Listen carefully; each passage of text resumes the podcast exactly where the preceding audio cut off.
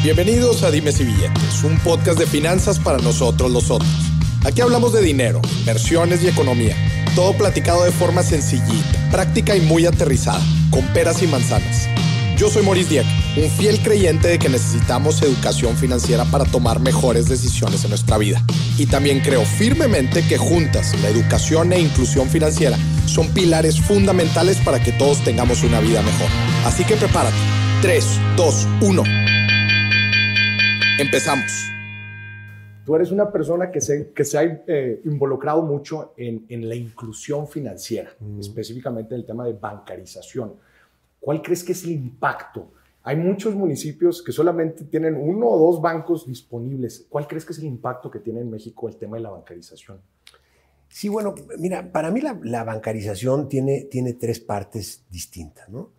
La primera parte es un, un acceso al sistema de pagos. O sea, porque todo mundo, después de levantarnos, comer, este, desayunar y lavarnos los dientes, tenemos que pagar cosas. Claro. Todos.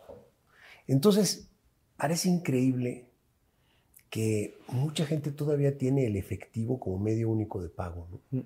Entonces, eso implica moverte tú y tu efectivo a distintos lugares a hacer pagos. Es increíblemente caro e inconveniente, consume demasiado tiempo tiene cero valor, o sea, es un costo.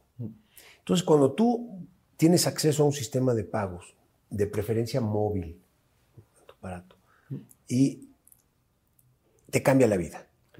Esa es la primera parte del sistema bancario, sistema de pagos. Ahora, tú no puedes hacer pagos si no tienes dinero. ¿va? Claro. Tienes que tener una cuenta de depósito claro. donde está tu dinero, en, hacerlo dinero digital, para después poder hacer los pagos. ¿no? Claro. Entonces, la segunda parte, la captación. Y finalmente, la tercera parte es acceso al crédito. Esas tres cosas son lo que es bancarizar. Nosotros lo que hemos visto es que iniciamos por, nosotros curiosamente iniciamos por el lado del crédito, porque esa fue nuestra vocación toda la vida. ¿no? La gente comete un error muy grande al comparar eh, tasas a través de montos diferentes. O sea, no es lo mismo que yo te preste mil pesos a que te preste cien mil pesos. Porque el costo fijo de procesar tu crédito es el mismo. Claro. Entonces, necesariamente el costo de mil pesos en porcentaje va a ser mayor que el de cien mil pesos. Entonces, ahí se genera mucha, mucha controversia. Pero lo que yo te puedo decir es que hemos eh, facilitado el acceso al crédito a millones y millones de personas. Y te digo una cosa, millones y millones de personas no se equivocan. Lo hacen porque les conviene. ¿Cuál es el siguiente paso? ¿Qué viene en el tema de inclusión? Entonces, dos cosas.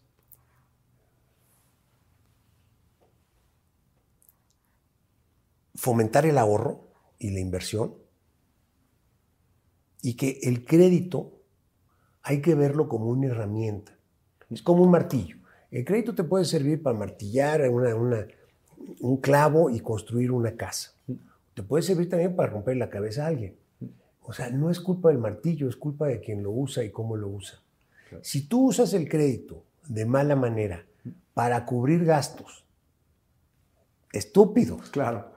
Sí, te estás metiendo. Te estás metiendo, te estás endeudando. Claro. Por ejemplo, tomas un crédito y te vas de parranda y te lo bebes en una noche. Sí.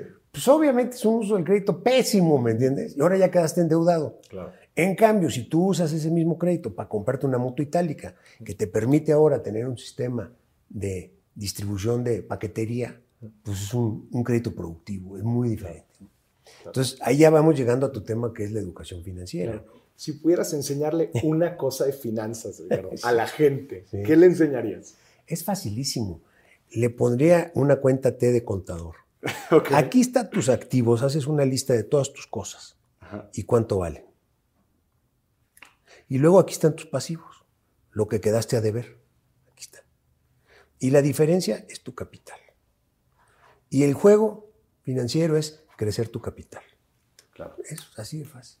Buenísimo. ¿Cómo es? No, pues sencillo y sí, definitivamente. ¿Cómo le hacemos para impulsar la educación financiera? Eso. Entonces, una de las cosas que tenemos ahorita ya muy avanzado mm. es el app de Banco Azteca, mm.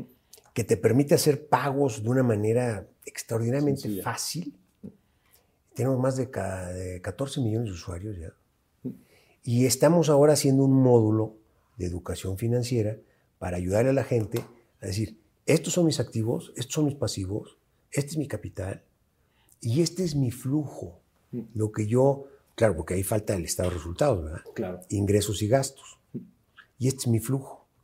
Y entonces poderles presentar de una manera muy sencilla su situación financiera, ya sea personal o para su pequeño negocio. Claro. Esa es una súper innovación. Me encanta, has- visto un negocio, pero tu propia vida, ¿no? Tus finanzas. Claro. Te voy a preguntar, cu- ¿cuál ha sido tu peor error financiero? Así una historia que te acuerdes, Ricardo. Error financiero. Pues mira, no he tenido tantos porque si no estaría quebrado. Pero sí he corrido con mucha suerte. Ok. ¿Verdad? Mira, por ejemplo, otra vez cuando compramos la televisión azteca en el 93, adquirimos una deuda grandísima de 400 millones de dólares.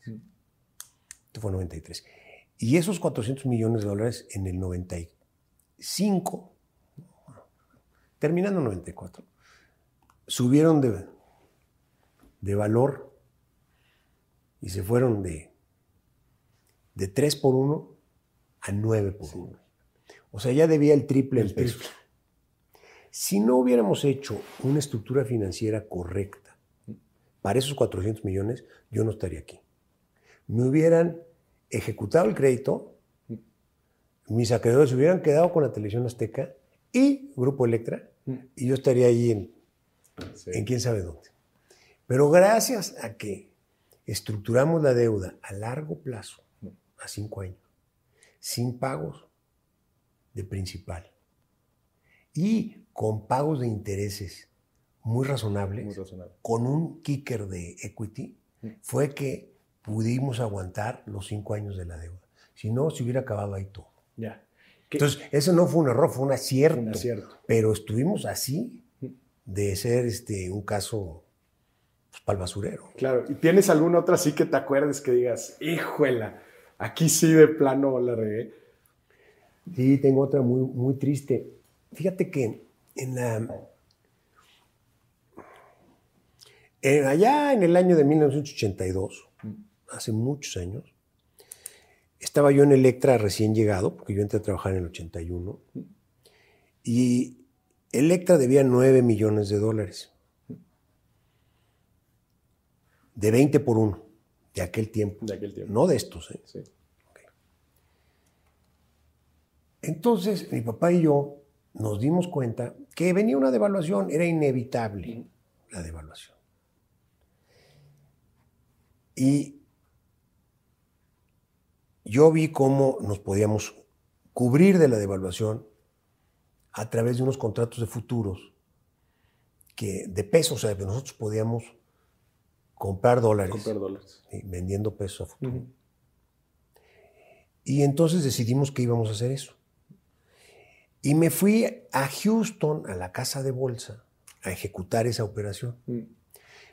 Pero en aquel tiempo no había internet, no había terminales de, de datos, era todo en persona, estamos en el 82. Entonces, llegué a la casa de bolsa y dije, tengo este problema, tengo esta deuda, me quiero cubrir. Y me dijeron, sí, ¿cómo no?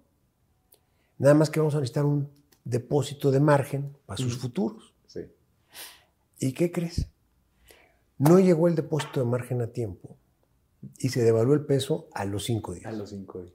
Y en lugar de 20 por uno, ya estaba en 80 por uno. Híjole.